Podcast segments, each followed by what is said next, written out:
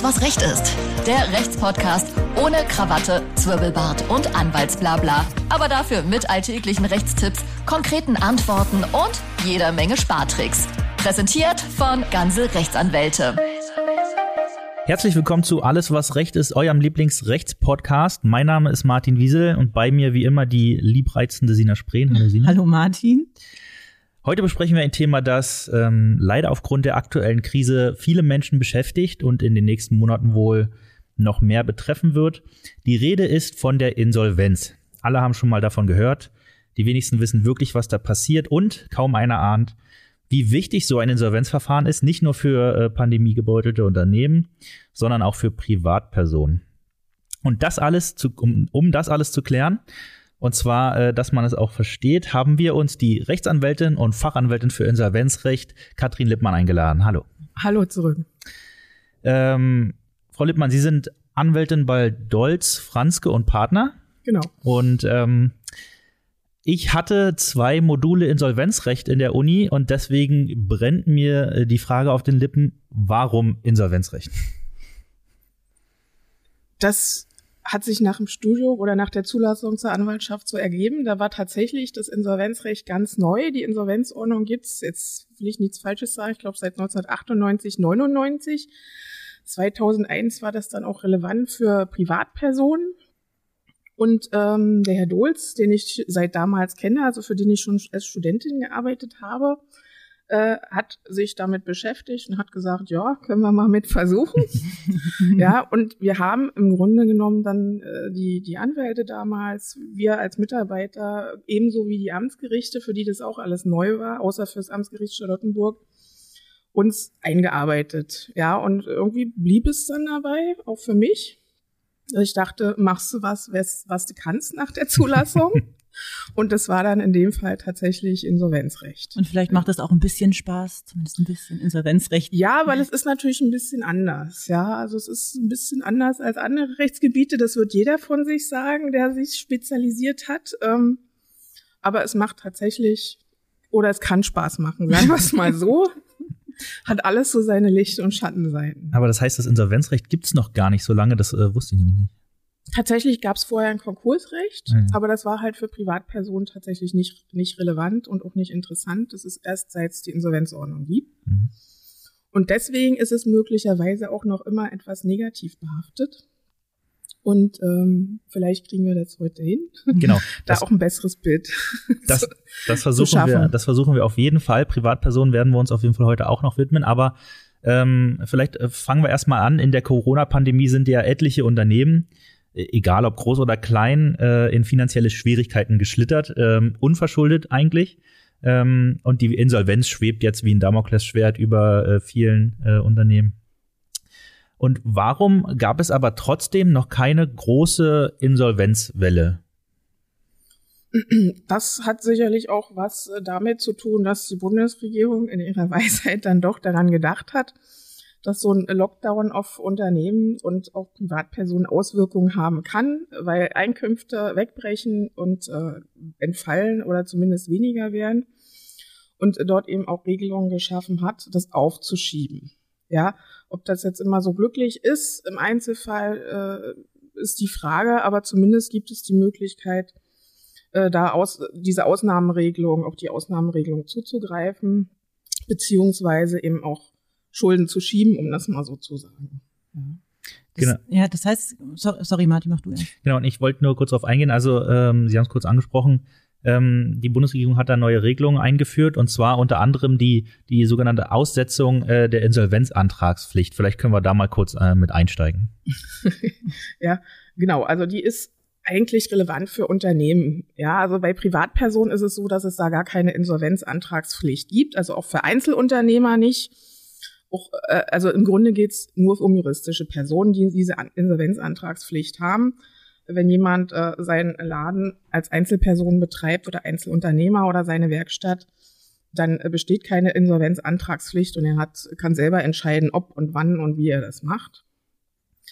Ähm, diese Insolvenzantragspflicht ist für juristische, Jurist, also Unternehmen äh, wichtig, also GmbHs, OGs, diese Limiteds zum Beispiel ähm, und alles, was damit vergleichbar ist, also mit Gesellschaften. Und da haben die Organe, also in der Regel trifft es ja OGs und GmbHs bei uns oder GmbH und Co. KGs, tatsächlich eine Insolvenzantragspflicht, wenn Zahlungsunfähigkeit besteht oder Überschuldung.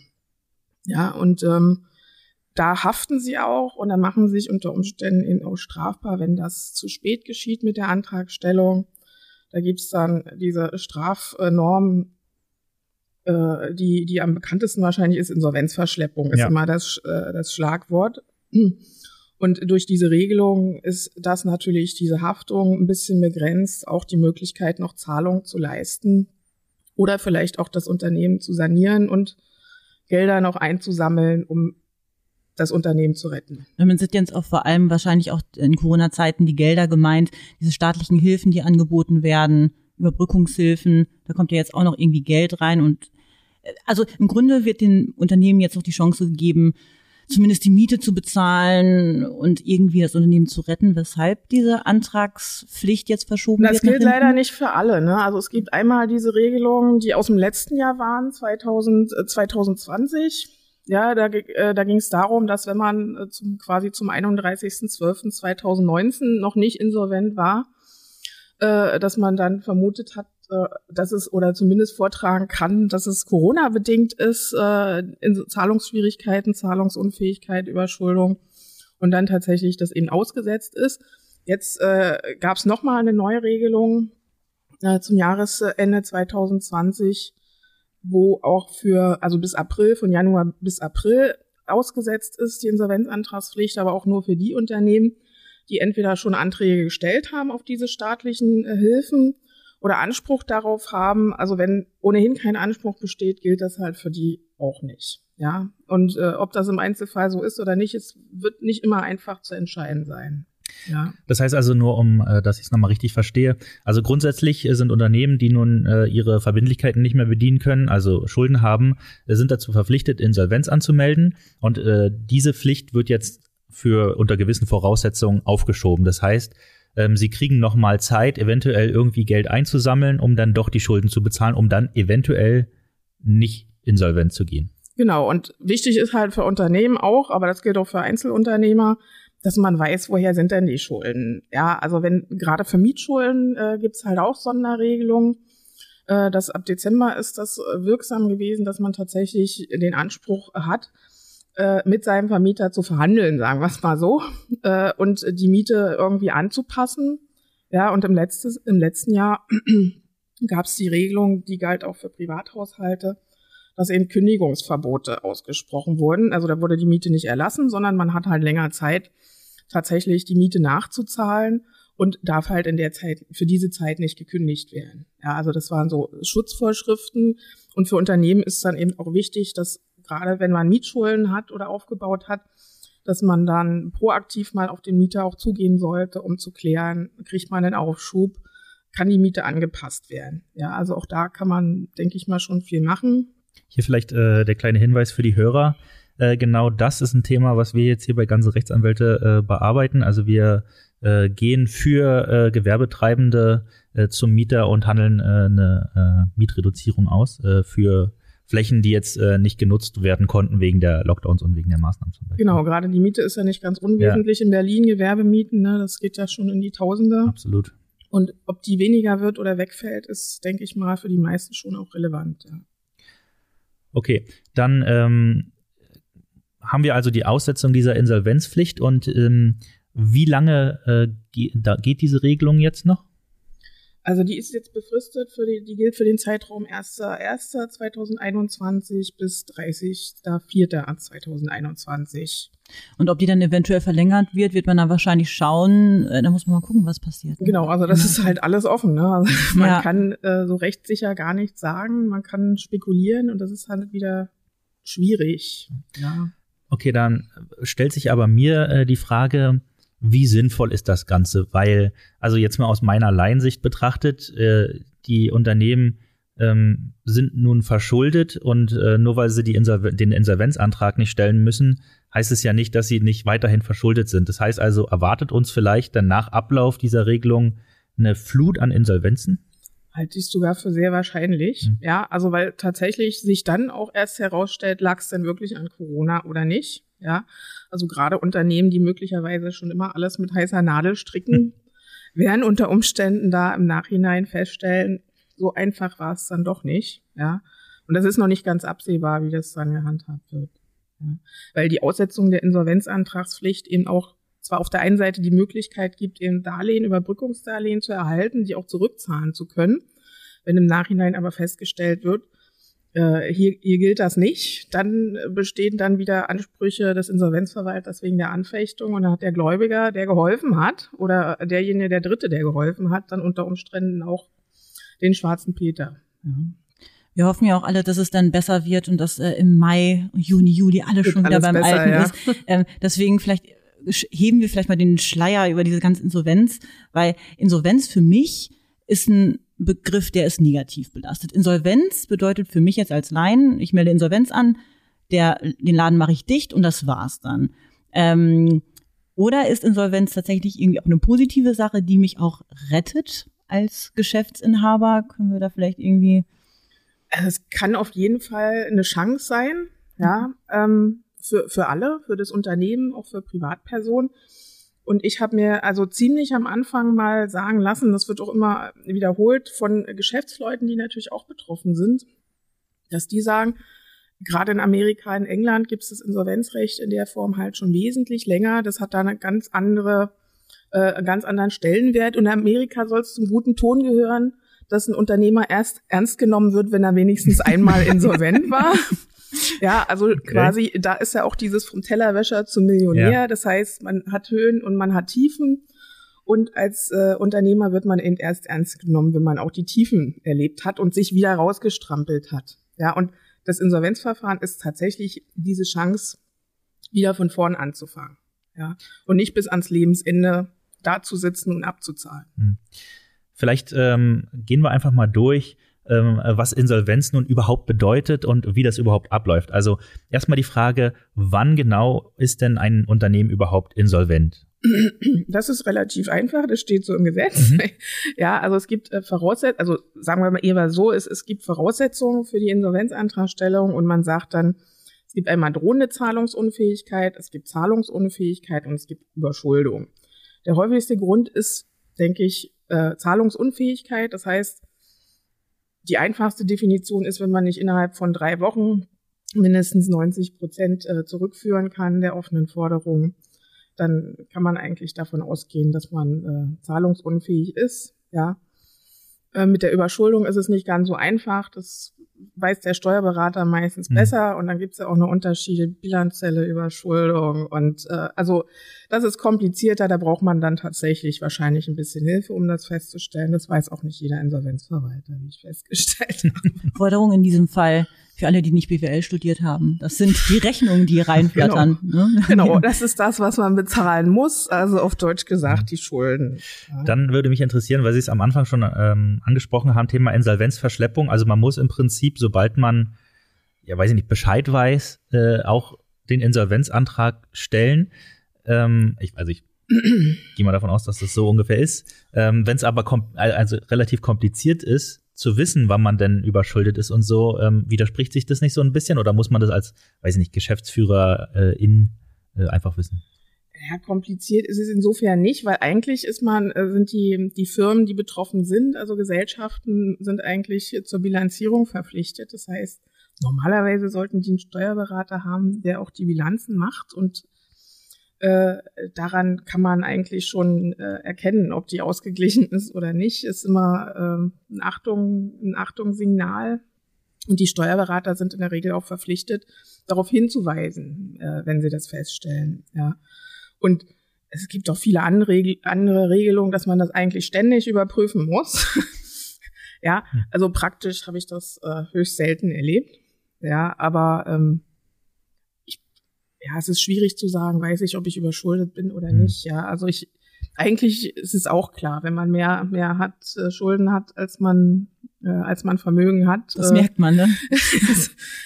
Mhm. also es kommt halt auch ein bisschen drauf an, es muss ich das alles sofort zurückzahlen oder es ist, äh, deswegen ist das mit der Zahlungsunfähigkeit, hat man drei Wochen Zeit quasi, den Insolvenzantrag zu stellen. Bei Überschuldung sind sechs Wochen, das ist jetzt neu.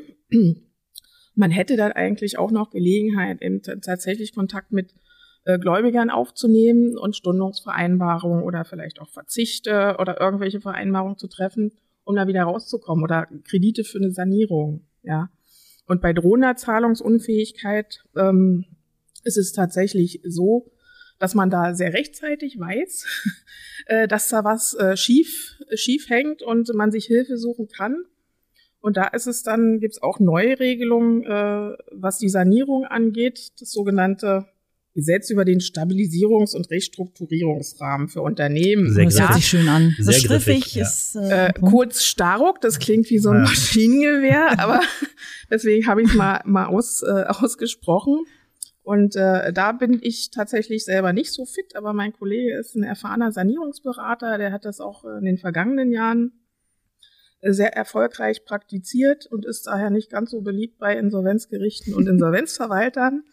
Äh, aber das kann halt äh, bei, unter der Voraussetzung, dass die äh, Zahlungsunfähigkeit nur droht, tatsächlich auch eine Chance sein, ein Unternehmen zu retten, äh, was natürlich auch für die Mitarbeiter, für die Gläubiger äh, wichtig ist, zu wissen, dass und ob es weitergeht. Und es kann ganz schöne Kraftanstrengung auch sein. Ja. Ähm, äh, Nochmal um das Thema Insolvenzverschleppung, einfach weil es auch so ein schönes Wort ist, ähm, abzuschließen. Wer ist schuld Und was droht dem, äh, demjenigen? Wer ist schuld? Das ist eine gute Frage. Gut, also die Insolvenzantragspflicht ist tatsächlich auch in der Insolvenzordnung geregelt. Und äh, da muss ich jetzt selber nochmal nachlesen, weil dafür ist dann nicht das Insolvenzgericht und der Insolvenzverwalter zuständig, sondern tatsächlich auch die Staatsanwaltschaft. Äh, wenn der Fall der Insolvenzverschleppung vorliegt oder sagen wir mal ein Anfangsverdacht, dann ermittelt die Staatsanwaltschaft und es ist tatsächlich so, dass bis Freiheitsstrafe bis drei Jahren äh, oder eben Geldstrafe. Ja, und ähm, lohnt sich. Das ist nicht ganz ohne, ja, mhm. aber und, und, und man ist schnell tatsächlich da drin. Ne? Also die Geschäftsführer, glaube ich, unterschätzen das manchmal, dass sie da mit einem Fuß tatsächlich immer schon im Gefängnis stehen oder zumindest sich strafbar machen, ja, weil der Blick halt tatsächlich immer als letztes in die Buchhaltung fällt, ja. Ja. Kurzer Hinweis zwischendurch für äh, alle Hörer, falls ihr es im Hintergrund bohren hört. Das lässt sich leider nicht ändern. Hier wird gebohrt. Manchmal passiert sowas. Manchmal wird hier gebohrt. Okay, aber weiter im Programm. Ähm, vielleicht können wir einmal kurz, ohne vielleicht jetzt zu sehr ins Detail zu gehen, äh, besprechen, was bedeutet überhaupt äh, Insolvenzantrag stellen oder Insolvenz anmelden? Wie läuft das ab? Was macht man da? Hm. Also erstmal muss man unterscheiden, ist es ein Regelinsolvenzantrag oder ein Verbraucherinsolvenzantrag? Äh, für Interne Unternehmen Regelinsolvenzantrag äh, relativ einfach. Bei ehemals Selbstständigen, die können unter Umständen auch als, als äh, Verbraucher gelten, wenn sie eben nicht mehr selbstständig sind.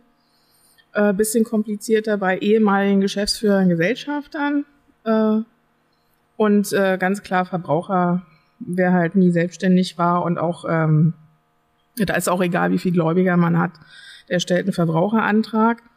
Und für Unternehmen ist es eben einfach, Regelinsolvenzantrag, einfach formlos Antrag ans Gericht. Durch das Organ sagen, hiermit melde ich Insolvenz an, weil ich bin überschuldet, zahlungsunfähig, drohend zahlungsunfähig.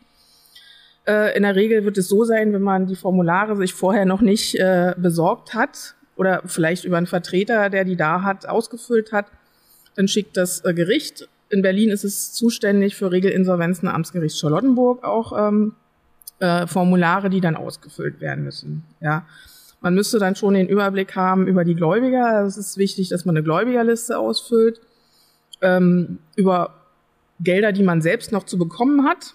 Ja, also Mietverträge, Arbeitsverträge, also alles, was so laufende Verträge sind, Versicherung, Telefon, Strom, was da dazu kommt, da sollte man den Überblick haben, das ist aufzulisten, anzugeben. Und äh, dann kommt es drauf an, läuft der Gewerbebetrieb noch oder das Geschäft? Äh, Gibt es häufig einen vorläufigen Insolvenzverwalter, der vom Gericht bestellt wird? Äh, Vielleicht können wir direkt hier ansetzen, was genau ist denn überhaupt ein Insolvenzverwalter und was macht er? Das ist, das ist ein gutes Thema. Nee, äh, wenn das Insolvenzverfahren eröffnet wird, gibt es auf jeden Fall einen Insolvenzverwalter. Da gibt es auch keine Unterscheidung mehr zwischen äh, Verbraucher- und Regelinsolvenzverfahren. Der wird vom Gericht bestellt. Den kann man sich in der Regel auch nicht aussuchen. Das ist in der Regel ein Rechtsanwalt. In Einzelfällen tatsächlich äh, gibt es auch Ausnahmen. Äh, man muss aber beachten, es ist nicht mein Anwalt als Schuldner, sondern es ist nur ein Anwalt. ja, der, der steht nicht Aufgabe, auf meiner Seite sozusagen. Genau. Das ist halt wichtig zu wissen. Der ist jetzt nicht unbedingt mein Gegner, zumindest erstmal noch nicht, äh, sondern der soll als neutrale Person äh, ein sogenanntes Gesamtvollstreckungsverfahren durchführen. Sprich, der hat die Aufgabe, äh, er arbeitet quasi für das Gericht in dem Sinne und soll gucken, ist da noch was zu holen? Wenn ja, sammelt er das Geld ein und wenn was zu verteilen ist, verteilt er das auch. Ja, im Grunde soll verhindert werden, dass jeder Gläubiger einzeln den Gerichtsvollzieher losschickt, äh, der dann klopft und guckt, ob was zu holen ist. Das wird tatsächlich alles dann über den Insolvenzverwalter abgewickelt. Der sammelt ein, der verteilt, der ist im Grunde für alles zuständig. Natürlich hat das Gericht eine Überwachungspflicht auch, aber alles andere ist, sollte eigentlich, ist der Insolvenzverwalter Herr des Verfahrens. Und, und, und ist ja nur dafür zuständig, äh, dass die Gläubiger ihr Geld bekommen oder ist er auch vielleicht dafür zuständig, dass das Unternehmen naja, vielleicht wieder zum Laufen gebracht wird, weil im Prinzip ist, wäre das ja auch förderlich für die Gläubiger. Ne? Das eine schließt das andere ja mhm. nicht aus. Ne? Also im Rahmen so eines vorläufigen Insolvenzverfahrens hat er die Möglichkeit, tatsächlich auch zu prüfen, bringt das hier was? Ja, führe ich das vielleicht fort, das Unternehmen? Es kann auch die Entscheidung fallen, der Schuldner, wenn es ein kleines Unternehmen ist, kann das auch selber fortführen. Der Verwalter will damit nichts zu tun haben, ja, äh, weil er sagt, das bringt nichts. Wenn oftmals bei größeren Unternehmen hat man ja tatsächlich dann eine Zeit lang auch eine Fortführung. Man kann das auch im Rahmen der vorläufigen Verwaltung werden auch sogenannte Asset Deals, falls das schon mal einer gehört hat, geschlossen. Das heißt, es wird im Grunde verkauft oder ein Verkauf vorbereitet sodass zur Verfahrenseröffnung nur noch eine Abwicklung stattfindet. Ja, das ist dann eher der negative Fall, kann aber unter Umständen eben auch ähm, tatsächlich dazu führen, dass das Unternehmen von jemand anders fortgeführt wird. Mhm. Ja, also muss nicht heißen, dass der Mitarbeiter übernimmt, aber zumindest äh, das Unternehmen oder Unternehmensteile fortführt. Das Beispiel Air Berlin, ne, mhm. wenn dann Teile des, äh, der, der Firma weiter veräußert werden, weiter betrieben werden, kann eben auch teilweise Chancen für einige Mitarbeiter sein. Ja, na, zum Muss Thema Air Berlin werde ich nachher nochmal kommen, mit denen ja. habe ich noch eine persönliche Rechnung offen. Ja, wie viele. Ja. Ähm, wie lange kann so ein Insolvenzverfahren eigentlich gehen? Beliebig lang? Sechs, sieben, acht, neun Jahre? Oder sagt der Insolvenzverwalter irgendwann auch mal, du pass mal auf, ich habe jetzt lang genug hier gearbeitet für dich, jetzt ist Schluss, aus Ende im also Gelände? Tatsächlich ist da keine, keine zeitliche Grenze festgelegt im Gesetz, ja. Äh, der Insolvenzverwalter muss halt irgendwann entscheiden, bin ich jetzt hier durch? Hm. Habe ich alles erledigt, in Anführungsstrichen? Äh, oder muss ich hier noch äh, prüfen, einsammeln? Ja, also in der Regel ist das Insolvenzverfahren abschlussreif, wenn es entweder komplett verwertet ist äh, und eingestellt, so ein Unternehmen, wenn es verkauft ist, wenn eine Sanierung geglückt ist, ja, oder bei Privatpersonen, wenn alles, äh, was eingesammelbar ist, eingesammelt ist, außer vielleicht laufende fändbare äh, Bezüge, dann kann der Verwalter sagen, also ich habe hier alles abgewickelt oder eingesammelt, mehr ist nicht und schließt dann das Verfahren tatsächlich auch ab. Mhm. Ja, also und Vorgaben gibt's da eben nicht. Das kommt tatsächlich darauf an, wie viel zu tun ist. Ja. Ähm, wie sieht's denn aus? Nehmen wir mal an, ich als Geschäftsführer hätte jetzt äh, ähm, sagen wir, so, so ein Unternehmen versemmelt, ne? mhm. also richtig schön in die Insolvenz gefahren äh, haftet mir das dann irgendwie an? Also mal abgesehen von der Reputation vielleicht, aber ähm, darf ich dann trotzdem wieder ein neues Unternehmen vielleicht sogar gründen und oder bin ich irgendwie vermerkt oder so? Das, das kommt darauf an, welche Folgen das hat und wie das versemmelt wurde. Ja, ja also weil so, eine, so, ein, so ein Irrglaube ist, wenn ich Geschäftsführer einer GmbH bin, dann passiert mir ja nichts, weil es haftet ja nur die GmbH mit ihrem Vermögen. Ganz so ist es in der Insolvenz halt nicht. Ja, also wenn der Geschäftsführer nach Eintritt der Insolvenzreife tatsächlich noch weitermacht und eben auch diese Insolvenzantragspflicht nicht äh, beachtet, dann haftet er für alles, was da noch schief geht. Das kann in die Hunderttausende gehen. Ja, wenn er weiterzahlt an den mal und an den, äh, dann werden gerade äh, vom Insolvenzverwalter das versucht auch nachzuvollziehen anhand der Unterlagen. Und dann kann es eine dicke Rechnung geben. Ja, also es gibt also tatsächlich sowas wie Geschäftsführerhaftung, ergibt sich auch aus dem GmbH-Gesetz, aber eben auch aus der Insolvenzordnung. Und dann passiert es auch hin und wieder mehr oder weniger häufig, dass ein Geschäftsführer hinterher auch in die Insolvenz muss. Ein einfaches Beispiel wäre aber auch viele Gesellschafter, die auch Geschäftsführer sind, unterschreiben halt auch gern, was heißt gern, schnell mal eine Bürgschaft für ein ähm, Unternehmensdarlehen und haften persönlich. Und in dem Moment mit der persönlichen Haftung, wenn die äh, Firma nicht mehr zahlt, kommt natürlich die Bank und sagt, lieber Geschäftsführer oder Gesellschafter, du hast hier gebürgt. Jetzt rück mal mit dem Geld rüber und wenn man das nicht hat, ist es halt auch eine Folge äh, der Firmeninsolvenz und äh, da folgt dann auf die private Insolvenz eben auch des Geschäftsführers. Okay, also ich will noch mal kurz äh, zu den Ergebnissen kommen äh, von einer Insolvenz. Wenn ich das richtig verstanden habe, sind die Ergebnisse also entweder ähm, es ist nichts mehr zu holen, dann ist es im Prinzip vorbei, oder ähm, es läuft wieder, oder das dritte habe ich vergessen, aber es gab, glaube ich, noch eine dritte Variante. Für Privatpersonen steht eben noch die Restschuldbefreiung ah, ja, im Raum. Genau, äh, da, da wollte ich äh, später nochmal zukommen, aber erstmal für die Unternehmen. Also entweder das läuft wieder oder der Laden ist dicht und äh, alle haben gekriegt, was noch ging. So in etwa kann man hm. das sehen, ja. Genau. Dann würde ich nämlich jetzt äh, auf die andere Seite kommen, nämlich ich. Zu deiner Story. Zu mein, naja, das ist keine Story, aber ich als Gläubiger und äh, nur als Beispiel, also ich hatte damals bei Air Berlin Tickets gekauft, irgendwie äh, äh, zwei Wochen bevor sie äh, die Insolvenz angemeldet haben und habe dann natürlich nicht äh, automatisch mein Geld zurückbekommen sondern ich sollte meine Forderung irgendwie zur Insolvenztabelle anmelden und die Prognose war, ich krieg dann am Ende noch 3,75 Euro ausgezahlt. Ähm, Warum ist das so? Die Hoffnung, die Hoffnung möchte ich dir nehmen.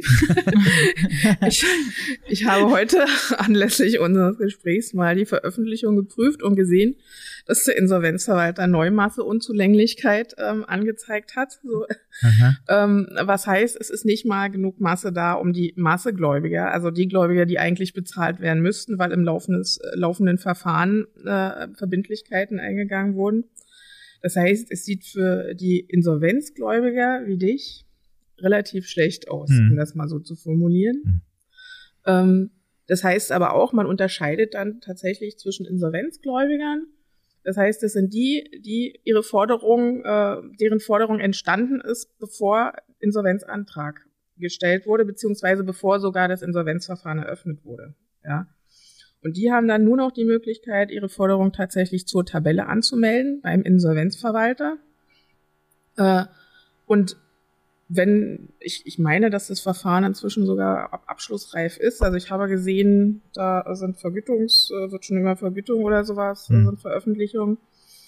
Äh, da wird tatsächlich, wenn das, wenn der sogenannte Schlusstermin gewesen ist, geguckt ist, was haben wir denn hier, an wen wird jetzt ausgezahlt? Ja, und dann wird eben verteilt und Zuerst werden immer die Verfahrenskosten bezahlt, das heißt Gericht und der Insolvenzverwalter kriegen mit Sicherheit äh, das Geld.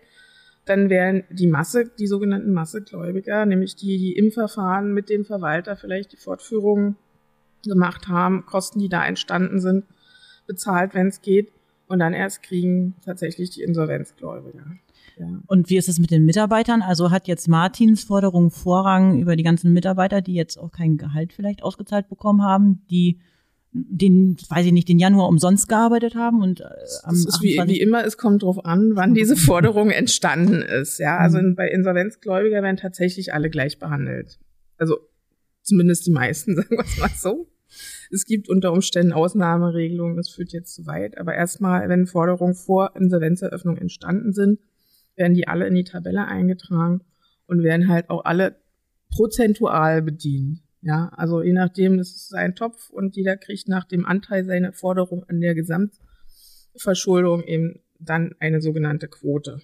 Ja. Aber ansonsten lohnt sich da ja dann gar nicht weiter irgendwie äh, zum Rechtsanwalt zu laufen. Also wenn ich jetzt irgendwie nicht bezahlt worden bin, weil mein, mein das Unternehmen ist äh, insolvent gegangen, gibt nichts mehr zu holen, dann brauche ich auch nichts mehr einfordern über einen Rechtsanwalt, oder? Oder lohnt sich das?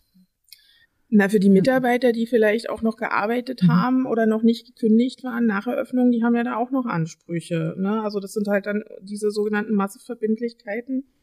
und äh, Massegläubiger. Also da würde ich nicht mal ausschließen, dass da noch was zu holen ist, weil äh, das ist wie gesagt Air Berlin, das habe ich nie so verfolgt, ist auch schon Ja. eine Weile her. Also ich meine, da gab es auch eine, eine Entscheidung von, vom Bundesgerichtshof, dass da die Massenentlassungen nicht in Ordnung waren. Ja. Schlittert dann auch ins Arbeitsrecht wahrscheinlich. Ne? Genau, also äh, dass da durchaus auch äh, noch Gelder oder die Masseunzulänglichkeit vielleicht damit zusammenhängt, dass tatsächlich noch Mitarbeiter bezahlt werden mussten über einen längeren Zeitraum. Okay, aber am Ende hängt es also davon ab, wann, ähm, wann diese, äh, diese Forderungen entstanden, Forderungen ist. entstanden sind. Genau. Also wenn ich also einen Tag nach Anmeldung äh, zur Insolvenz diese Tickets gebucht hätte, nach Eröffnung. nach Eröffnung, Entschuldigung, nach Eröffnung, äh, was ja noch möglich gewesen wäre, wenn ich mich recht erinnere, dann hätte ich, äh, dann, dann wäre ich besser dran gewesen, oder? ja, Mhm. Mhm. Tja. wobei ich, wie gesagt, gemacht, ne? diese, Mhm. diese interner, es gab ja auch irgendwie Darlehen äh, der Bundesregierung oder irgendwie sowas, glaube ich, um, um, um diese Fälle teilweise zu bezahlen. Ähm, das, ist, das ist dann tatsächlich komplizierter. Also es hat ja auch mit dieser äh, Thomas Cook zum Beispiel Mhm. Insolvenz, die war ja auch vor 2019 oder so, das Reisebüro, da gab es ja auch Hilfen, also oder über die Versicherung, über die Bundesregierung, äh, dass dann tatsächlich auch äh, zurück, also Zahlungen geleistet werden konnten noch äh, an, an die Reisenden oder an die, an die Verbraucher. In der Regel hat es ja getroffen. Okay, und vielleicht mal grundsätzlich, äh, weil das kann ja äh, in jedem beliebigen Teil des Lebens passieren. Ähm, wie würde ich denn an mein Geld kommen, äh, wenn nun derjenige, von dem ich weiß ich nicht, was gekauft habe oder Dienstleistungen in Anspruch genommen oder wie auch immer, wenn der nicht leisten kann, weil er insolvent äh, gegangen ist. Äh, man muss also sein, seine Forderung an so eine Tabelle anmelden. Wie, wie sieht es so in der Praxis aus meistens? Ähm, die großen Insolvenzverwalterkanzleien haben tatsächlich, ähm, es nennt sich GIS, G-I-S, Mhm. Gläubigerinformationssystem. Da kann man, äh, kriegt man in der Regel, wenn durch diese Gläubigerlisten, die der Antragsteller oder der Schuldner einreichen muss beim Gericht, weiß der Insolvenzverwalter zumindest von den meisten Gläubigern und schreibt die dann bei Eröffnung des Insolvenzverfahrens auch an. Ja, und sagt hier, äh, das Insolvenzverfahren ist eröffnet. Ich denke, du hast eine Forderung, die kannst du bei mir anmelden. Im besten Fall kriegt man für dieses GIS äh, äh, einen Code zugeschickt, da kann man sich anmelden und kann tatsächlich auch über dieses System ein Formular ausfüllen, Daten hochladen und das äh, alles online machen. Ja, für die kleineren Kanzleien, die es ja auch gibt, oder kleineren Verwalter, gerade in den Verbraucherinsolvenzverfahren, die haben das nicht unbedingt. Da gibt's das in Papierform. Manchmal werden die Formulare mitgeschickt. Ähm, beim Amtsgericht Charlottenburg, glaube ich, äh, kann man sich viele Formulare auch runterladen. Man kann aber auch schreiben, ich krieg von Max Müller noch 500 Euro. Hm. Man sollte das dann aber belegen. Mhm. Ja, also einen Vertrag haben oder, also das muss man tatsächlich belegen. Wenn man vorher schon bei Gericht war, das heißt, äh, ein Urteil, also einen Titel hat, den entweder im Original, Kopie ist auch ausreichend, beifügen, damit der Verwalter das prüfen kann. Ja, und wenn er sagt, ja, ist belegt, sehe ich auch so, dann wird es festgestellt in einem sogenannten Prüfungstermin. Hm. Und äh, wenn eine Forderung festgestellt ist und wenn dann etwas zu verteilen ist, dann kriegt man tatsächlich was ab. Aber es könnte also eine Weile dauern. Genau. Wenn man einfach nur schreibt, ich hätte gern 500 Euro, weil die schuldet der mir noch, wird der Verwalter sagen, ja, Man kann es ja mal versuchen. äh, genau. Ne, bitte, bitte belegt das mal. Ja, also das ist halt wie, wenn man zum Gericht geht und sagt, hier, ich verklag dich, will nur 500 Euro, sagt der Richter auch, Beweise bräuchten wir dann, beziehungsweise wenn der Gegner sagt, nö, stimmt nicht, dann muss man es halt irgendwie belegen. Hm. Okay. Dann würde ich mal dieses Thema aufgreifen, was wir schon die ganze Zeit äh, so ein bisschen immer angerissen haben, nämlich die Verbraucherinsolvenz, auch bekannt als Privatinsolvenz. Nehmen wir mal an, Sina hier ähm, als Privatperson tappt jetzt in die Schuldenfalle, kann ihre äh, drei Handys, Autoleasing und ihr Jamba-Sparabo von den, äh, von den Anfang 2000ern nicht mehr zurückbezahlen. Ähm, was, äh, also was soll sie jetzt? Was soll ich tun? Was soll sie tun? Was soll ich tun? ist ja absolut ausgedacht auch, Ja, ja. ne? Ja, Äh, ja. Da, da ist es tatsächlich etwas komplizierter auch mit dem Insolvenzantrag, weil da Formulare vorgeschrieben sind beim Verbraucherinsolvenzverfahren. Und da ist auch immer das Amtsgericht zuständig am, am Wohnort. Ja, das, wenn man in Lichtenberg wohnt, eben Amtsgericht Lichtenberg, in Spandau, Amtsgericht Spandau. Und nur wenn man in Charlottenburg wohnt, darf man zum Amtsgericht Charlottenburg, Ja, Äh, was eben auch die Regelinsolvenzen macht. äh, diese, diese Formulare, die sind ganz schön, ganz schön umfangreich, um Mhm. das mal so zu sagen. Wie ein Ähm. BAföG-Antrag wahrscheinlich. Ja, umfangreicher. Noch umfangreicher. Oha. Und es ist auch vorgeschrieben, dass man einen sogenannten außergerichtlichen Schuldenbereinigungsplan macht, bevor man diesen Antrag stellt.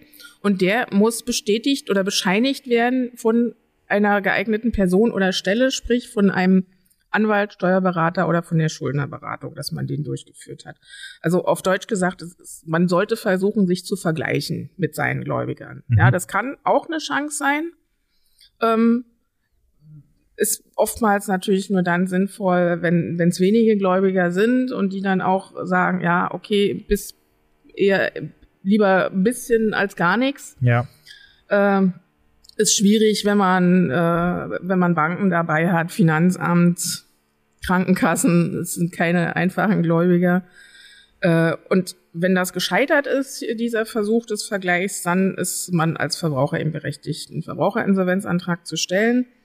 Und dann müssen halt auch noch diese Formulare ausgefüllt sein. In der Regel, sage ich mal, helfen die Schuldnerberatungsstellen tatsächlich. Die sind äh, kostenfrei auch.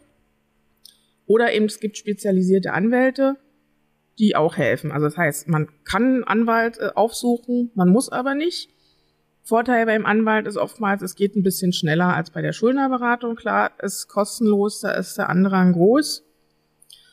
Und sagen wir es mal so, aus meiner persönlichen Erfahrung, wenn es komplizierter wird, also wenn man tatsächlich Sachen hat, äh, Sachen noch regeln muss, kann es tatsächlich auch günstiger sein, im Ergebnis dann jemanden zu suchen, der sich ein bisschen besser auskennt und auch die Zeit hat, das eventuell zu organisieren.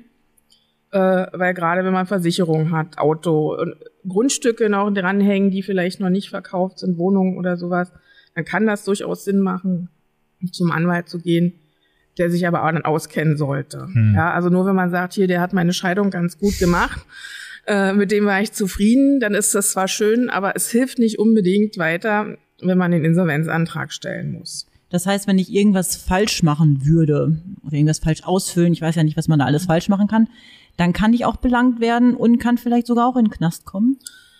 Das weniger, aber das kann die, das Ziel, nämlich die Restschuldbefreiung torpedieren. Ja, also es gibt tatsächlich falsch ausgefüllte Verzeichnisse, sagt man, können dazu führen, dass auf Antrag eines Gläubigers die Restschuldbefreiung, die man ja eigentlich haben will, versagt wird. Ja, Was, was heißt Restschuldbefreiung?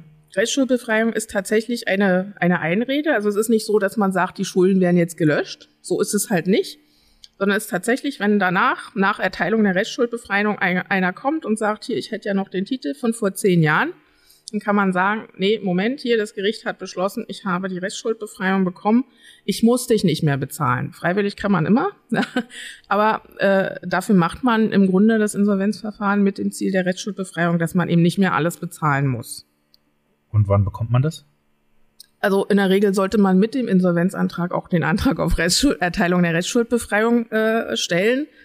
Das heißt, die wird dann auch angekündigt bereits mit der Eröffnung des Insolvenzverfahrens. Und äh, was jetzt auch neu ist, deswegen gibt's gerade auch äh, bei den Amtsgerichten halt eine sehr große Flut von Insolvenzanträgen, äh, dass für Verbraucher die Verfahrensdauer tatsächlich auf drei Jahre verkürzt wurde. Und zwar für alle. Ja, also beziehungsweise für Privatpersonen, also nicht nur Verbraucher, sondern auch Privatpersonen, sprich kann auch ehemalige Selbstständige betreffen. Ja. Und äh, da wird halt nach Ablauf dieses Zeitraums, egal ob das Insolvenzverfahren noch läuft oder nicht, klingt jetzt ein bisschen komisch, wird aber über die Restschuldbefreiung entschieden. Das heißt, die Gläubiger werden angehört und äh, je nachdem, ob's, ob die Gläubiger einen Versagungsantrag stellen oder nicht, bekommt man dann die Restschuldbefreiung, wenn man sich ja, wie sagt man, wohlfrei verhalten hat, äh, was im, im Verfahren eigentlich darauf hinausläuft, dass man tatsächlich die Auskünfte korrekt und vollständig dem Insolvenzverwalter erteilt hat, mitgemacht hat, sich immer gemeldet hat, nicht verschwunden ist, ganz wichtig. Viele Leute ziehen um und sagen nicht Bescheid, ja. Äh, dann ist, ist es oftmals so, dass tatsächlich die Rechtsschuldbefreiung auch erteilt wird. Ja. Gibt es irgendwie eine, eine Summe, eine festgeschriebene Summe, ab wann ich privat insolvent bin? Sagen wir, Jamba, jetzt Abo, habe ich jetzt 5000 Euro angesammelt. Jetzt äh, muss ich irgendwie äh, Insolvenzverfahren irgendwie beantragen. Als so. Privatperson muss man gar nicht. Ich muss ja gar nichts beantragen. Also ja. man kann das auch die nächsten 60 Jahre mit sich rumtragen. Ja. Äh, ist natürlich wenig sinnvoll angesichts gerade jetzt der Verkürzung der Laufzeit von drei Jahren. Es gibt da keine Höchst- und keine okay. Mindestsummen. Ja, also die Frage ist halt, was ist sinnvoll? Sagen wir mal so, ich habe 1500 Euro Schulden, ja, und denke mir, boah, das schaffe ich ja nie abzuzahlen. Äh, das Insolvenzverfahren kostet auch Geld. Hm. ja, und was kostet das so? Äh, sagen wir mal, wenn nichts da ist, auch tatsächlich um die 1500 Euro. ja. ja, das ist ja ähm, super, ne? Deswegen die Zahl, ja. ja. Äh, es gibt die Möglichkeit für Privatpersonen eben die Stundung zu beantragen. Das heißt, äh, man, man sagt, ich, ich habe leider das Geld nicht und kann es nicht vorschießen. Äh, das Gericht guckt sich das an und sagt, ja, okay, kriegst die Stundung. Das heißt aber nicht, dass man es gar nicht bezahlen muss. Das heißt nur, man muss es dann unter Umständen hinterher bezahlen. Oder vielleicht in Raten? Ja, hm. ähm, also eine Sache ist halt, wenn der Insolvenzverwalter am Einsammeln ist, dann muss der ein Sonderkonto einrichten. Das heißt, dieses Konto ist nur für dieses Insolvenzverfahren. Dort sammelt er das Geld. Und davon werden auch zuallererst die Verfahrenskosten hm. bezahlt. Also bevor die Gläubiger Geld bekommen, kriegt das Gericht sein Geld, kriegt der Insolvenzverwalter sein Geld. Das heißt, wenn man Glück hat und vielleicht auch fändbares Einkommen hat, muss nicht mal so hoch sein, oder wenn man auch freiwillig jeden Monat ein bisschen was abzahlt, äh, sammelt das der Verwalter und dann hat man unter Umständen tatsächlich das schon bezahlt, das Verfahren, wenn man da durch ist. Ja. Okay, aber wie muss ich mir denn das jetzt vorstellen? Also ich bin jetzt verschuldet, dann äh, stelle ich diesen Insolvenzantrag und dann bin ich irgendwie drei Jahre auf Bewährung. Ähm, in dieser Zeit wird alles, was ich habe, zu Geld gemacht. Äh, wahrscheinlich gibt es irgendwie. Fast alles. Ja, wahrscheinlich gibt es irgendwie eine Grenze an Geld, die ich behalten darf, um zu leben. Das ist tatsächlich so wie in der Zwangsvollstreckung hm. vorher auch, ne, wenn die Einzelgläubiger vollstrecken. Es gibt ähm, für Arbeitseinkommen äh, diese sogenannte Lohnpfändungstabelle.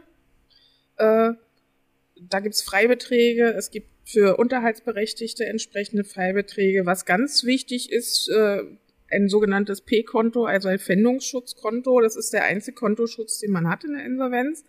Das sollte man vorher auf jeden Fall einrichten. Da hat man eben auch diese Freibeträge, dass man ganz normal äh, von seinem Einkommen oder allem, was da reingeht, äh, über diesen Freibetrag verfügen kann. Das heißt, die Miete geht ganz normal runter, äh, was weiß ich, Lastschriften, wenn man mit der Karte bezahlt, mhm. ähnliches.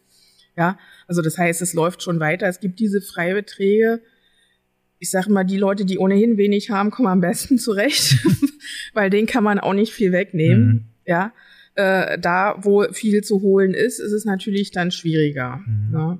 Aber wie ist es denn, wenn man wirklich das Geld jetzt, also wenn ich hafte ich wirklich nur für alleine oder mein Ehemann, den ich nicht habe, ähm, oder kommt da jetzt auch irgendwie einer rein und sagt, okay, die Kommode nehme ich jetzt mit, das wird jetzt zu Geld gemacht und das wird jetzt zu Geld gemacht und vielleicht fänden wir auch noch einfach aus Spaß äh, den Lohn äh, deines Ehemannes. Oder ist, bin nur wirklich ich das ist, Das ist tatsächlich so für die Schulden, die ich gemacht habe, hafte auch nur mhm. ich. Es sei denn, mein Ehemann hat gesagt, ich unterschreibe mal die Bürgschaft oder den Darlehensvertrag mit. Ja, das sind diese Fälle, dann mitgehangen, mitgefangen ist. Ähm, das ist äh, schade. Ähm, aber das ist dann zu berücksichtigen. Ansonsten, also ich krieg halt häufig die Frage gestellt, wie ist denn das? Ich will jetzt heiraten, aber mein Mann oder meine Frau ist in der Insolvenz. Was hat denn das für Auswirkungen? Muss ich da jetzt auch bezahlen? Nein. Äh, nicht direkt, aber es hat natürlich durch diese Fändung äh, sprich Lohnpfändung, auch mit den Freibeträgen, P-Konto, es hat Auswirkungen möglicherweise auf das Familieneinkommen. Hm. Ja, also äh, das ist ganz klar, dass es da Auswirkungen hat. Ähm, für ganz normalen Hausrat, ähnliches gilt alles Pfändungsschutz, es sei denn, man denkt sich, Mensch, eBay, ja, kriege ich noch 20 Euro für.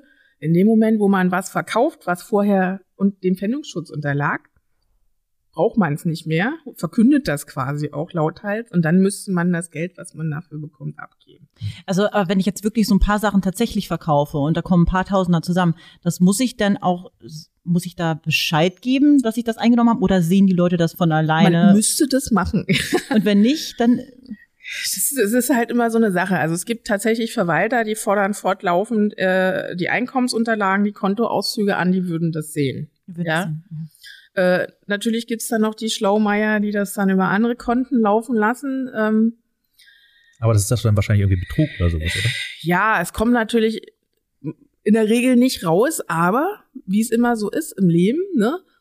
Der Lebensgefährte, der eben noch der beste Freund war, über dessen Konto das alles lief, mit dem streitet man sich. Und einen Monat später hat der Insolvenzverwalter einen Brief, Hm. wo drin steht, so und so und so ist es gewesen. Das ist alles an der Insolvenz vorbeigeleitet worden. Hm. Das ist dumm gelaufen.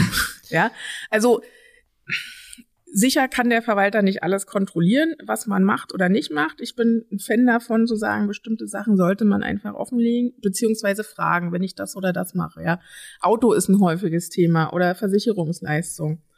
Lieber vorher den Verwalter fragen, auch wenn er einem das dann wegnimmt, wenn das hinterher rauskommt und die Summe ist relativ hoch, dann kann wirklich das äh, komplett mit der Restschuldbefreiung auch in die Hose gehen. Ja. Und die kommt nach drei Jahren jetzt. Also ich muss drei Jahre, sagen wir mal, durchhalten und alles, was ich in diesen drei Jahren irgendwie über diese Freibeträge hinaus reinkriege, muss ich abdrücken an die Gläubiger. An den Insolvenzverwalter. Oder an den Insolvenzverwalter und der gibt es dann vielleicht an die Gläubiger äh, weiter. Genau. Genau. Und nach drei Jahren, sagen wir mal, man kriegt dann diese Restschuldbefreiung. Nach drei Jahren wird über den Antrag Ah, entschieden. also da entschieden. die Gläubiger angehört werden, haben die natürlich auch ein, äh, die Möglichkeit zu sagen, nö, äh, ich stelle jetzt hier einen Antrag auf Versagung. Mhm. Das dürfen wirklich nur die Gläubiger. Das ist nicht, das wird nicht von Amts wegen geprüft. Auch der Insolvenzverwalter macht das nicht. Äh, der schreibt natürlich regelmäßig seine Berichte ans Gericht. Äh, so ist das vorgesehen und die Gläubiger können die einsehen. Ja, und wenn da natürlich immer drin steht, äh, der Herr Müller, ohne jetzt gegen Herrn Müller, aber der Herr Müller, der meldet sich hier nicht, der schickt keine Lohnabrechnung, keine Kontoauszüge. Außerdem hat er dies und das und jenes gemacht und arbeiten geht da sowieso wahrscheinlich nicht. Äh, dann sind das alles äh, unter Umständen Versagungsgründe und dann sagt der Gläubiger, wenn er den Bericht sieht, da. Ne, deswegen möchte ich nicht, dass er die Restschuld, Restschuldbefreiung bekommt. Und dann kann das dann tatsächlich sein, dass die auch versagt wird nach drei Jahren. Also automatisch ist das nicht so. Mhm. Und was, was ist, wenn die versagt wird? Dann kriege ich nochmal drei Jahre aufgebrummt oder wie läuft Nö, dann war es halt umsonst, ne?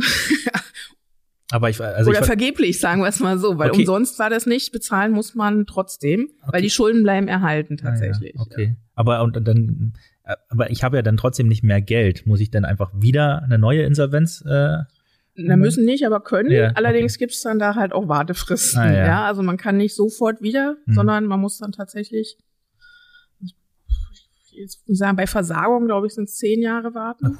Das war eine lange Zeit, ne? Ähm, wobei ich gebe zu, das, das mache ich selten, deswegen bin ich da nicht. Äh, Ja. Die Fristen hatten sich irgendwie geändert. Aber es ist auf jeden Fall eine längere Zeit. genau, Ja. auf jeden man Fall, muss. sind auf jeden Fall nicht ein paar Monate gut. Aber nehmen wir mal äh, an, die Restschuldversicherung, äh, Restschuldversicherung, Restschuld, Rechtsschutzversicherung. Recht, Restschuldbefreiung ähm, wird zugesagt. Mhm. Dann bin ich also von meinen Schulden befreit, wie der Name schon sagt. Und ich kann wieder normal, weiß ich nicht, also normal leben im Sinne von, ich kann wieder Kredite aufnehmen, ich kann wieder äh, Geld verdienen, so viel ich will und alles davon behalten äh, und so weiter. Oder gibt es Einschränkungen nach der Insolvenz? ein eindeutiges Jein. Sehr gut. Also zum einen ist es halt auch so, dass man nicht von allen Schulden befreit wird. Ja. Äh, was halt nicht eingeht in die Rechtsschuldbefreiung, ähm, da gibt's halt Ausnahmen im, im, im Gesetz. Äh, das sind zum Beispiel äh, Verbindlichkeiten, sagt man, aus vorsätzlich begangener unerlaubter Handlung. Das klingt kompliziert, ist aber relativ einfach. Sprich, wenn Forderungen entstanden sind, weil man eine Straftat, eine vorsätzliche, äh, begangen hat, dann kann A, der Gläubiger das so anmelden und sagen, hier, äh, da war eine Schlägerei, da hat er mir hier ordentlich äh, eins übergegeben. Ich habe jetzt hier Schmerzensgeld und Schadensersatzanspruch. Äh, kann so ein Fall sein, äh, wenn er das so anmeldet und das auch so festgestellt wird, dann bleibt dem bleibt mir das erhalten. Dann kann ich auch nach der Insolvenz das weiter abzahlen. Ja, ähm, was auch ausgenommen ist, äh, sind eben diese Geldstrafen. Hm. Ja, Oder Bußgelder wahrscheinlich dann auch, oder? Also vielleicht, wenn ich geblitzt werde oder so? ja, Hm. Ja, aber die sind ja in der Regel nicht so hoch, dass man da nicht eine Ja, Regelung auch irgendwie finden könnte. Ja. Also ärgerlicher ist tatsächlich solche Geschichten, wo es sehr hoch Mhm. gehen kann bei äh, tatsächlich Schadensersatzansprüchen. Aber steht das sonst noch irgendwo niedergeschrieben in der Schufa, wenn ich jetzt irgendwie eine neue Wohnung haben möchte, die wir wollen eine Schufa-Auskunft und da steht das dann drinne oder wird das Ähm, irgendwann gelöscht? Es ist so, das Insolvenzverfahren ist ein öffentliches Verfahren, was äh, heißt, äh, dass sämtliche Beschlüsse, die ergehen im Verfahren, werden veröffentlicht. Jetzt ist es nicht so, dass man das bei Google eingibt und dann werde ich gefunden mit der Insolvenz, aber es gibt eine Seite, die heißt www.insolvenzbekanntmachung.de. Sehr gut. originell. originell, ja, origineller Name. Äh, dort, äh, wenn man dort das Gericht und den Namen eingibt und ganz wichtig Detailsuche aus Datenschutzgründen, hm. Ja, dann kann ein jeder Interessierte tatsächlich finden, wenn man im Insolvenzverfahren ist. Das ist so ein bisschen die Ausprägung auch von Gläubigerschutz, ja. Ähm, aber wie gesagt, über Google geht's nicht und alle Eintragungen, die da äh, stattfinden, die übernimmt die Schufa auch. Ja, also das heißt, auch in der Schufa ist, ist man da registriert. Und äh, wenn man durch ist, durch diese drei Jahre und die Rechtsschuldbefreiung bekommen hat, ist man leider in der Schufa noch nicht durch. Ja, da werden Einträge eben erst nach drei Jahren gelöscht. Hm. Man kann oder man sollte, sage ich immer, so wenn man die Rechtsschuldbefreiung bekommen hat, man noch zwei, drei Monate warten, dort mal nachfragen bei der Schufa, weil man hat einen Anspruch, dass die Gläubiger, die einen auch eingetragen haben unter Umständen, und bei manchen läuft das automatisch dann immer weiter, so Negativeinträge, dass die Forderung auf erledigt gestellt wird, ja, äh, und dann wird halt auch nach drei Jahren gelöscht. Also im Grunde muss man dann nochmal bei der Schufa drei Jahre warten, mhm. äh, bis auch die sauber ist, ja. Äh, und ansonsten ist es mit den Darlehen halt so eine Sache. Wir haben in Deutschland Vertragsfreiheit. Also die Wahrscheinlichkeit, dass man bei der Bank, die man im Insolvenzverfahren nicht verdient hat, nochmal einen Kredit kriegt, ist vermutlich relativ unwahrscheinlich. Mhm. Also da könnte ich mir vorstellen, dass es da durchaus schwarze Listen gibt. Aber natürlich gibt's genug Banken. Ja, das stimmt.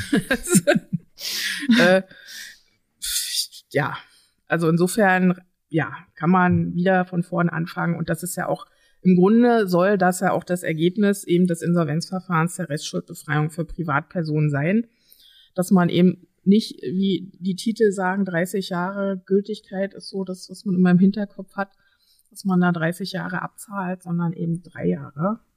Zum Beispiel jetzt über das Insolvenzverfahren ja. im besten Fall. Äh, und dann auch wieder anfangen kann, was eben auch für Selbstständige eine Chance ist. Wobei man sagen muss, äh, dass Selbstständige im Insolvenzverfahren sich nicht selbstständig machen können, ist halt auch ein Irrglaube. Man kann auch im Insolvenzverfahren selbstständig sein, hm. sich selbstständig machen ist ein bisschen komplizierter. Man braucht ein bisschen auch die Mitarbeit, Zusammenarbeit mit dem Insolvenzverwalter, um zu klären, wie man das am besten macht. Ja, also wenn man das vorhat, ganz dringende Empfehlung, vorher den Insolvenzverwalter ansprechen, weil hinterher gibt's immer Ärger, wenn das, ja, weil da bestimmte Regelungen dann einfach greifen. Das ist, wenn man das erst zwei, drei, vier Monate später macht, wird's ärgerlich. Also, gut stellen mit dem Insolvenzverwalter, dann äh stehen die Türen offen für den. Nicht zu gut, nicht, nicht zu gut. aber der Neuanfang kann kommen, ähm, auch für äh, Unternehmen im Zweifel. Ähm, damit würde ich das, äh, das fachliche Thema erstmal abschließen und dann bin ich mir sicher, dass Sina uns noch was mitgebracht hat. Und äh, das präsentieren wir in der Kategorie, die da lautet Quanta Costa. Ja, und zwar habe ich ein kleines Spiel vorbereitet zum Ende unseres Podcasts. Und ähm, das sind auch ach, überhaupt gar keine schwierigen Fragen. Ähm, die Sie oder du darf ich dich duzen, wir sind jetzt schon dabei, ne? Ja, habe ich Katrin. einfach gemacht. Katrin, ja. Katrin äh, die du wahrscheinlich ad hoc beantworten kannst. Und zwar geht es darum, ähm, wir bleiben jetzt einfach mal beim Geld. Und ich habe jetzt ein paar Währungen herausgesucht. Und du sagst mir doch bitte, wie viel Euro das sind. Oh Gott. Ja, ah, das ist ganz einfach, das ist ganz einfach. Und zwar, und ich äh, entschuldige mich schon vorab, ich werde manches wahrscheinlich falsch aussprechen. Hm. Ähm, ich bin nicht äh, weltbewandert. Deswegen die erste Frage. Wie viel Euro sind 2.163.647 venezolanische Bolivare? Also ich vermute mal vielleicht 10 Euro oder sowas, wenn die Frage schon so kommt. Soll ich es auflösen? Ja. Äh, ein Euro. Ähm, doch so. Da doch die Antwort so jetzt ja ziemlich knapp ist, wollt ihr ein paar Fun Facts auch noch wissen? Lass hören. Also, also was für ein Land ist es denn? Das ist Venezuela. Hätte ich gar nicht gedacht. Ne? Und zu Silvester ist es in Venezuela üblich, mit dem Koffer um den Block zu rennen, wenn man im nächsten Jahr viel reisen möchte. Und die Todesstrafe wurde dort als allererstes abgeschafft. Na, siehst du mal. Ähm, kommen wir vielleicht zum nächsten. Es tut mir so leid, dass ich das falsch aussprechen werde. Äh, wie viel Euro sind 7056 Som? Som? Ja, Som. Som. S-O-M. Vermutlich irgendwo in Asien würde ich das dann ansiedeln. Mhm. Eine asiatische Währung, aber Ungefähr. tja, vielleicht dann 300 Euro. Das sind 70 Euro. Und wie wir das alle wissen, äh, Som, Som, Mhm. Som, Som, äh, ist die Währung äh, von Kirgistan.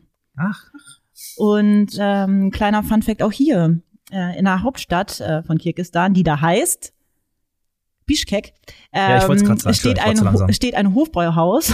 In Bischkek steht ein Hofbräuhaus. Und dort werden äh, im Steinbräu seit 1997 Schweinshaxen serviert, Weißwürste und deutsches Bier.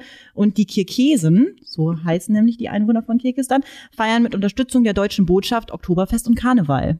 Sind na, ganz das, dafür sind, Deutschland das verrückt. mal, ist, ja. Deutsch, deutsche Kultur überall. Sehr gut. Absolut. Vielleicht noch ein drittes Ja, und mach mal letztes. noch eins.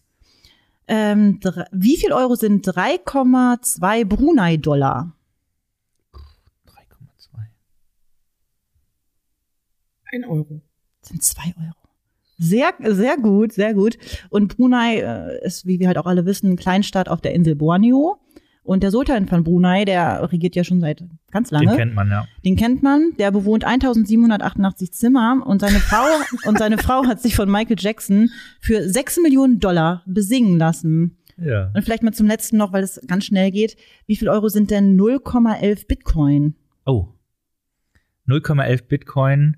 Das weiß Martin nämlich. Nee, ich weiß es nicht. Ungefähr. Also ich glaube, ein Bitcoin sind so aktuell um die äh, zwischen 40 und 50.000 Euro. Jetzt müsste ich ja rechnen. Das ist ja, Ja, Quatsch. müsste- 0,11 Bitcoin sind de- demnach 100 Euro?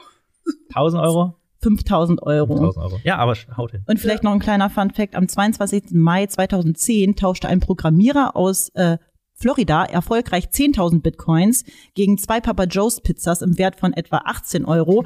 Und das war der erste Kauf, der jemals mit Bitcoins getätigt wurde. Da waren die aber noch nicht so viel wert, Nee. offensichtlich. Ja, aber jetzt- Rückblickend ein sehr guter Deal gewesen. Absolut. Das Dank- war's von mir. Danke, Sina. Das war's auch für heute mit äh, Alles, was Recht ist. Wenn ihr Beratung zum Thema Insolvenz benötigt, schaut doch einfach mal auf der Webseite von äh, Dolz, Franzke und Partner vorbei. Ähm, ich weiß nicht, hast du noch eine äh, Webseite? Ansonsten die Hauptseite ist dolz-franzke.de. Genau, und äh, was die Sanierungsberatung angeht, macht mein Kollege Herr Franzke, das ist ra-franzke. Genau. hat er auch ganz neu und aktuell äh, gemacht, also kann ich nur empfehlen. So machen wir das. Und äh, wenn ihr aber Informationen äh, zu den staatlichen Corona-Hilfen oder zu dieser neuen Reduzierung der Gewerbemiete haben möchtet, dann äh, geht einfach unbedingt auf ganze-rechtsanwälte.de mit AE. Ähm, dort findet ihr alles, was ihr dafür braucht. Und äh, ich bedanke mich bei dir, Katrin. Das war wirklich äh, sehr gut. Ich kenne mich jetzt mit Insolvenz aus. Ich kann also quasi morgen pleite gehen und weiß Bescheid. Ähm, Sina, dir auch danke. Sehr Gerne. gerne. Und ähm, ja, wir hören uns nächste Woche wieder. Bis dahin, macht's gut. Bleibt gesund. Tschüss. Alles, was Recht ist. Der Rechtspodcast von ganze Rechtsanwälte.